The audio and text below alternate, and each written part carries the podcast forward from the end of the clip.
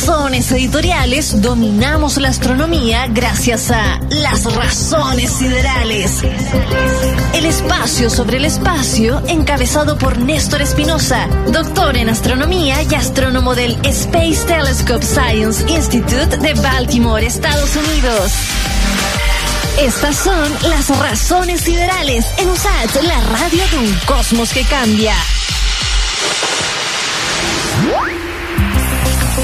Con 16, saludamos a la distancia hasta don Néstor Espinosa. ¿Cómo está Néstor? Los Stock, ¿todo bien por aquí? ¿Cómo anda todo por allá en Chilito? Bien, bien, bien. Oye, ayer le, le dedicamos un homenaje a, William Shatner, que a los 90 años eh, viajó al espacio. Nunca es tarde. Nunca es tarde. Así que le quedan, le quedan 60. Eso, vamos a ver si lo hacemos. Vamos a ver si lo hacemos. Ya, estoy, ya estoy, empujando ya a ver si me invitan a, pegarme un salto al espacio, pero aquí en la casa no me dejan. No me dejan pero no importa. Vamos, vamos, a pedir permiso todos los días. Hay que pedir permiso. Sé que está, has estado muy contento esta semana, eh, Néstor Espinosa, porque el James Webb eh, llegó a la Guayana Francesa. ¿Qué significa eso? No, Freystock, este, es que esto es, es real, Freystock, es real. cuando yo me vine a trabajar al James Webb acá a Space Telescope, la verdad de las cosas es que todo ha sido como bien virtual, ¿cachai? Como nunca he tenido la oportunidad de ver el telescopio ahí grande, porque justo lo movieron, cuando yo llegué justo lo movieron, así, ay, el Néstor lo movieron para, California. Antes estaba acá cerca, cerca de Goddard. Eh, habían algunos colegas que tenían fotos ahí con, con el James Webb. Eh, y esto ha sido como por ahí, o sea, ha sido un, camino tremendo eh, de, que han habido hartos delays también, de que se ha demorado un poquito el James Webb porque es tecnología nueva, o sea, armar tecnología nueva y, probarla y testearla eh, es tremendo. Eh, y ha durado bastante tiempo. Entonces, cada vez que la gente decía como, mira, el James Webb se va a lanzar el próximo año, la mayoría de la gente tenía esta idea de que era como que, bueno, puede ser, quizás se corre de nuevo, ¿cachai? como que nunca se hacía real, real, real la cosa. Ya. Pero ahora, eh, hace un par de semanas, cuando ya dijeron, ya, ahora vamos a, chipear, vamos a mandar el James Webb al lugar de lanzamiento, que es la Guayana francesa. Eh, chuta, la, cosa empezó a ser real, y de un momento a otro por, por interno nos avisan como, ya, eh, ya, ya está en el barco, ¿cachai? Ya, ya va en el barco y, bueno, a todo esto había todo un, un par de, de entrevistas que le hicieron a alguna gente eh, de que, bueno, cuánta seguridad tenía el James Webb, porque tenía que pensar que es un proyecto y es un telescopio de tecnología de, punta, son 10 mil millones de dólares en, en una cancha de tenis, básicamente, que es este telescopio gigante que vamos a lanzar al espacio. Claro. Eh, estaba, estaba la pregunta de si algunos piratas, ponte tú, iban a agarrarse al James Webb y se lo iban a llevar, ¿cachai? Ah, ah, unos lobistas por ahí, ah, se lo iban a llevar y después lo iban a tener de rehén. Le iban a poner correas. ¿Cómo? le iban a poner correa. Claro. Al, al le iban a poner correa y iban a decir, ya bueno, ¿cuánto, cuánto me ofrecen? eh, para devolverlo. Ya. Pero bueno, la, seguridad que había en el, telescopio era tremenda. Y de todas maneras, nunca se liberó cuál era el, el, barco. Yo tengo unos colegas que por aquí que, que, er, eran como, que estaban ahí como espías casi, porque tú podéis ver los movimientos de los barcos del mundo, tú los podéis ver. Hay páginas en las que todo, esto es público y sale. Ah, eh, y habían algunos que le habían puesto ficha a un par de, buques y nosotros aquí estábamos siguiendo. Yo seguía todos los días Freestyle que parecía un loco. siguiendo el, el, barquito que Ay, ¿tú sabías cuál era el barco? ¿Sabías cuál era el barco específico? O sea, oficialmente no, no habían datos y alguna gente sugería que podía ser ciertos barcos, ¿cachai? Al final la chuntaron eh, en, el que era. Porque todo esto era secreto. Si el, el, um, como el cuándo salió en qué barco iba, cuándo iba a llegar, todo era secreto. Y salió de California, ¿cachai? Se dio la vuelta hasta el canal de Panamá.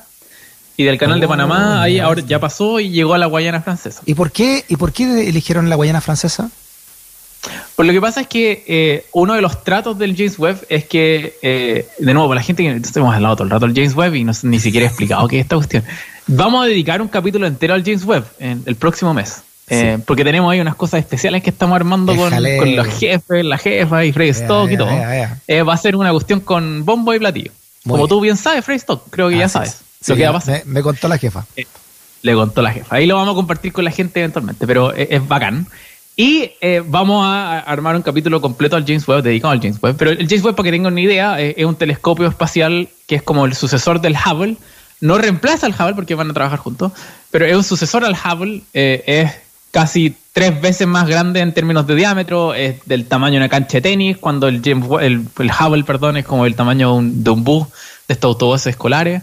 Entonces es, es toda otra, una, una tecnología así tremenda. Nos va a ver, vamos a sacar imágenes pero preciosas del universo y datos que se van a volver locos. Oh. Pero bueno, el, el, trato para construir el James Webb era que eh, es una colaboración entre la Agencia Espacial Europea y la NASA, que de Estados Unidos, y también está la, la Agencia Espacial Canadiense. Eh, mientras los canadienses, por ejemplo, eh, han, han, aportado con, como con gente, con personal y con un instrumento para el James Webb, la NASA se ocupó de lo que es la construcción del telescopio mismo y también un montón de gente, para incluido en este caso yo, para poder trabajar en el instrumento y para yeah. trabajar con los datos. Y eh, la Agencia Espacial Europea también eh, eh, participó en, en, entregar gente para que trabajara en el proyecto, también instrumentos.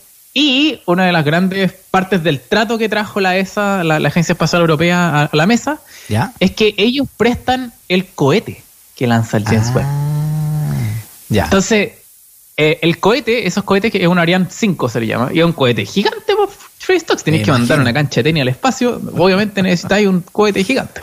Claro. Y el Ariane 5, que, que, es en el cual se va a ir el James Webb ahora en el 18 de diciembre, eh, todos esos se, se, lanzan desde la Guayana francesa. Ahí está como el, el, el, pad de lanzamiento de los Ariane 5 y otros Ariane también, eh, que van a suceder en el futuro.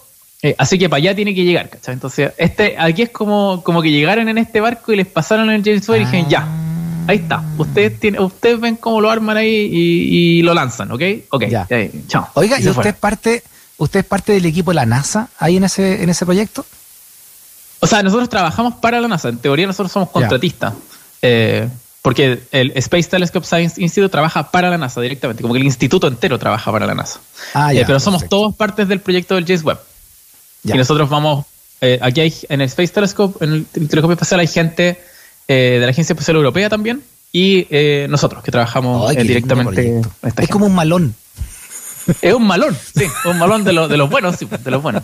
Porque lo, lo bonito del telescopio, del telescopio, eh, del Instituto del Telescopio Espacial es que acá va a ser todo, aquí va a ser la ciencia, aquí va a ser la, el, se va a controlar el, el, telescopio espacial, o sea, va a ser el centro de operaciones científicas eh, de, del James Webb. Oh, qué buena. Ya, entonces, eh, llegó entonces. Ya está ahí, eh. Ni un Llegó pirata y, se robó el yo barco. Estoy demasiado feliz porque es real, ¿cachai? Llegó, hay unos videos, les voy a dejar, voy a subir al Twitter, eh, voy a compartir en el Twitter eh, de nuevo. Ya los compartí hace unos días, pero como que puse los mensajes en inglés, quizás nadie cachó, ahora voy a poner los, los mensajes en español. voy a poner unos videos porque todo ya. el camino del James Webb a, desde que salió de ahí del, del, del hangar, digamos, en California, eh, la, tuvo que ir una persona en un camión ir así a velocidad tortuga moviendo el, el James Webb por freestyle. No, no podía ir rajado en la carretera moviendo un 10 mil no. millones de dólares en la parte de atrás. Eh, entonces, ¿y, y este el, el, el, eh, iba, iba también eh, eh, como en un corralito con, como los corralitos que conocen algunos políticos por allá, eh, eh, en un corralito con eh, la policía, ¿cachai? Con el FBI, había, había toda una red de Perfecto. seguridad y fue en la noche. O sea, nadie se dio cuenta qué pasó. Todo piola. Eh, cerraron carreteras, ¿cachai? Movieron el James Webb. Lo, lo, que a mí me puso muy nervioso es que hay una imagen muy. que yo estaba así agarrado de la mesa. ¿Ya? Hay una imagen, un video, una parte del video en el cual eh, suben al James Webb, así lo agarran, así como quien, quien toma un cabros chicos. ¿Ya? Pero obviamente no maquinaria lo, lo, toma así y lo deja en un, como en un, en un frasquito en el cual metieron el James Webb, ¿cachai? Ahí, ahí ese frasquito después lo metían al, al camión. El camión iba al barco, lo subían al barco, el barco estaba todo lleno de seguridad. Y claro, después todo el viaje en, en barco y después llegó a, a, la Guayana Francesa y ya está allá. Mm. Está, bueno. Lo están ahora básicamente Oiga. rearmando, viendo que esté todo bien, viendo que el, el, el, viaje no pasó nada, pero el hecho de que ya esté ahí es tremendo porque habían muchas dudas. Eh, primero la duda de que estuviera construido a tiempo, la duda de que hiciera el viaje en, en el timeline que tenía que hacer.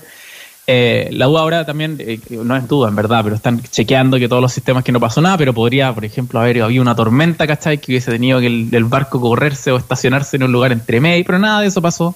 Todo bonito, todo feliz, todo Perfecto. fantástico. Néstor, Así que ya está, es real. Ahora viene lo, el lanzamiento y, y, y, armar el mecano en algún lugar del espacio. Porque usted contaba Ay, la vez anterior que a diferencia del Hubble, este James Webb va a estar más lejos. Más lejos y tiene que es un Transformer. Literalmente es un Transformer. O sea, lo hacen en, en las películas de los Transformers hacen, bien- hacen ver súper fácil estos autos que se transforman en robots. Pero el James Webb tiene que hacer lo mismo. Tiene que, es como un cohete que tiene que transformarse en un telescopio, ¿cachai? ¿A cuántos Eh, kilómetros de la Tierra va a estar comparado con el, con el Hubble? Cáchate este número. A ver. 1.5 millones de kilómetros. Esa es la distancia a la que va a estar el James Webb. Para que te comparís primero que nada con el, el Hubble. El Hubble, el. Hubble está como a 500 kilómetros sobre la, sobre la superficie de la Tierra. Claro. Claro, el este está Hubble 1500 está al ladito, millones. ir en un ascensor, básicamente. Pero al James Webb, olvídate. Oye, Eh, ¿por y qué tan 1.5 millones de kilómetros es una cuestión que la gente dice, "Uy, ¿cuánto es eso? Porque se hagan una idea, es como cinco veces la distancia entre la Tierra y la Luna. Así de lejos va a estar. ¿Y por qué se Nos fueron tan lejos a, a armar la cuestión? que nos cae mal eso del James cae mal por- No, no, no. eh, tiene que ver con, bueno, varias cosas. Uno es que el punto en el cual va a estar el James Webb es un punto súper interesante en términos, en términos de eh, mecánica celeste, le llamamos nosotros. Eh, pasa que hay ciertos puntos en el espacio en los cuales tú sentís casi gravedad cero, porque se equilibra la gravedad entre distintos cuerpos. En este caso, eh, hay varios puntos, eh, se llaman los puntos lagrangianos, de hecho. ¿Cacha? Eso también eh, es un nombre, bueno, siempre buscamos Bueno. nombres de bandas para ¿Cómo se grupos llama? musicales. Punto- puntos lagrangianos, eso está buena. Está bueno los puntos lagrangianos son Puntos justamente que están en- entre la órbita de la Tierra y el Sol. Ya. Bueno, son- están entre las órbitas de cualquiera, cualquier dos objetos que orbiten uno en, en términos del otro. Ya. Y este particular punto, el lagrangiano número 2, queda, eh, si tú viajáis desde el Sol, después llegáis a la Tierra y seguís viajando un poquito, estos 1.5 millones de kilómetros desde la Tierra, en esa línea, llegáis al punto lagrangiano número 2 y ahí pasa una cosa fantástica que es que eh, dada la velocidad orbital de, de- de que lleva la Tierra, que va a llevar también el James Webb un poquito, eh, y la gravedad del Sol y la Tierra, se equilibran las fuerzas. Y por así decirlo, el James Webb queda ahí como quietito, ¿cachai? Como que no hay ninguna gravedad que lo empuje para ningún lado. No va a caer a ningún lado. Queda orbitando, de hecho, al- alrededor de este punto lagrangiano número 2. ¿Y por qué se hace eso? Porque eh, si lo ponía, si ponía este tipo de telescopios espaciales en un punto en el cual no, no, no requieres Ya. eh, no, no tienes gravedad, no tenéis que andarle, no sé, pues haciéndole maniobras para que se cambie de órbita, para que no se caiga, ¿cachai? ¿Qué es lo que le pasa al Hubble? El Hubble como anclado. tiene que estar como con- constante, claro, tiene- para que esté anclado. El Hubble está anclado con la Tierra, pero también tiene un poco de, de efecto de roce, como los, los pequeñas trazas de atmósfera que quedan de la Tierra, porque no está tan arriba, está, está en el espacio, pero igual llega un poquito de material. Hay un poquito de roce que va agarrando al Hubble y le va como rompiendo la órbita un poquito. Oiga, Entonces tenéis que estar como constantemente empujándolo un poquito, ¿cachai? Necesitáis combustible para eso. Mm. Entonces con el James Webb te ahorráis harto ese combustible y mandándolo lejos. Esa es una de las usted, cosas. Porque usted explicaba, disculpe Néstor, usted explicaba que, que el Hubble, claro, se echa a perder algo, van y lo arreglan, pero acá eh, no sé cuánto se demorará alguien en viajar ese millón de kilómetros, porque no es más, es más difícil obviamente ir a arreglar algo, ¿no? Sí, no, tremendamente. Y, y de hecho, como oficialmente, como en el contrato así, no, el James Webb no se puede, o sea, no, no está hecho para que tú puedas ir a, hacerle servicio. Ahora, eso no quiere decir que en el futuro no pase. Solamente que no está hecho para eso, pero si alguna vez en el futuro, ¿cachai? En unos 5, 10, 15 años más, alguien se le ocurre una forma de viajar más rápido o más lejos, esta gente de SpaceX o esta gente misma de, de- de la Agencia Espacial Europea que hacen, que están contratando, que están contactando a la gente de Ariane 5 eh, para los futuros Ariane, los futuros eh, eh, cohetes que vienen, que pueda llegar para allá, o sea, de más, ¿cachai? Pero eh, es justamente esa una de las dificultades, de que es difícil llegar al, al James Webb y hacerle eh, servicio como al Hubble. Entonces, Claro. justamente por eso también es que se ha atrasado tanto el James Webb en, en estar listo, que ahora ya lo está. Porque tenéis que estar seguros de que va a estar todo bien. No, no podéis mandar a alguien como el Hubble. El Hubble así como, bueno, está, le faltan algunas cosas, pues ya filo, da da lo mismo. Así como, no, no es tan astringente el, el, el, el- el daño, por así decirlo. Oye, se nos puede ir quedó a un espejo. No, ya, no, no po. Oh, eso fue terrible. Eso podríamos hablar un, un día la, la historia del Hubble de por qué el espejo al, ini- al inicio estaba malo. Eh, Claro, pero sé. fue uh, chavo, una vergüenza tremenda. Pero bueno, con el ¿Cuándo James lo- Webb están. ¿Cuándo lo lanzan están al todo- espacio? ¿Cómo? ¿Cuándo, ¿Cuándo es la fecha eh, tentativa para lanzarlo al espacio? El 18 de diciembre de este año. Anótelo. Ah, no ahí. queda Usted nada. tiene el calendario ahí, anote. 18 Oh, de en diciembre de meses. 2021. Oh, Es, qué susto, va a ¿eh? ser, am, eso es a las, como, es como tempranito por acá. Eh. Bueno, todavía no está definida bien la hora. pero esa es la, hipótesis basada en, los, lanzamientos anteriores de, del Ariane 5. Va a ser bien tempranito por acá. Eh, así que prepárese a levantarse temprano a cachar qué pasó. Pero yo tengo mucha fe que va a salir todo bien. Si no, sí, estamos eh, súper pasados en la hora. ha sido súper probado y, está todo bien. Estamos pasados en la hora, pero cortito, ¿no? ¿Qué hacía grandes rasgos y después lo profundizamos más? ¿Qué, qué se espera de, de, qué descubrimientos se esperan de, esta nueva misión de la astronomía con el James Webb? Bueno, los, los dos que, bueno, hay varios, eh, pero los principales son, uno, las galaxias bebés. Eh, las primeras, James Webb va a poder ver las primeras galaxias del universo. Es una cuestión que no hemos podido hacer hasta ahora. Y entender las primeras galaxias nos van a permitir, entender cómo nació el universo, básicamente, como lo conocemos hoy en día. Sí, cáchate esa pregunta gigante. La otra es atmósferas de planetas chiquititos del tamaño como la Tierra. El James Webb va a ser el primero que va a poder hacerlo. Hasta ahora no hemos podido hacer eso. Entonces va a ser una, una ventana de exploración totalmente nueva. Y entender el universo a gran escala, la expansión del universo a mucho más detalle de lo que nosotros tenemos hoy en día. Quizá entender la materia oscura, quizá entender la energía oscura, hasta todas esas palabras que suenan como extrañas, como mm. casi esotéricas. El James Webb nos va a dejar mucho, mucho más cerca de verdad, como juntar las piezas de ese puzzle. Eh, va a ser. Y, y, para mí, lo más importante de todo es que cada vez que lanzáis un telescopio nuevo, siempre mm. encontráis cosas que no te estabais esperando. Y estoy seguro, y te, lo, digo, te lo he firmado, lo dejo aquí firmado para toda la gente que me está escuchando. El James Webb va a encontrar cosas que nosotros ni habíamos pensado que existían allá afuera en el universo. A ver, por ejemplo, Hubble, ¿qué, descubrió que no se, ni se pensaba de todas las cosas? Bueno, las mismas atmósferas de estos exoplanetas, eh, las primeras atmósferas de los exoplanetas gigantes, eran completamente alienígenas a lo que nosotros habíamos encontrado. Eh, el Hubble también fue primordial para hacer el descubrimiento de la expansión del universo. El hecho de que el universo se expande aceleradamente son básicamente datos del, del Hubble que, lograron llegar a eso junto con otros datos del, de, eh, tomados en, observatorios en la Tierra, pero, pero fueron esos datos del Hubble los que nos permitieron hacer eso. Eh, entonces, son cosas que antes no sabíamos que el Hubble llegó y dijo, cacha, el universo se expande aceleradamente. Entonces decimos, ¿qué? ¿Qué? eso no, no estaba en nuestros modelos casi, así como, Mira. como Einstein lo había desechado de sus modelos, la, constante cosmológica, que es lo que predecía el universo. No Einstein. No. quiero ningunear a don Alberto, si no, no es para ningunearlo, pero es la verdad. Él lo desechó nomás.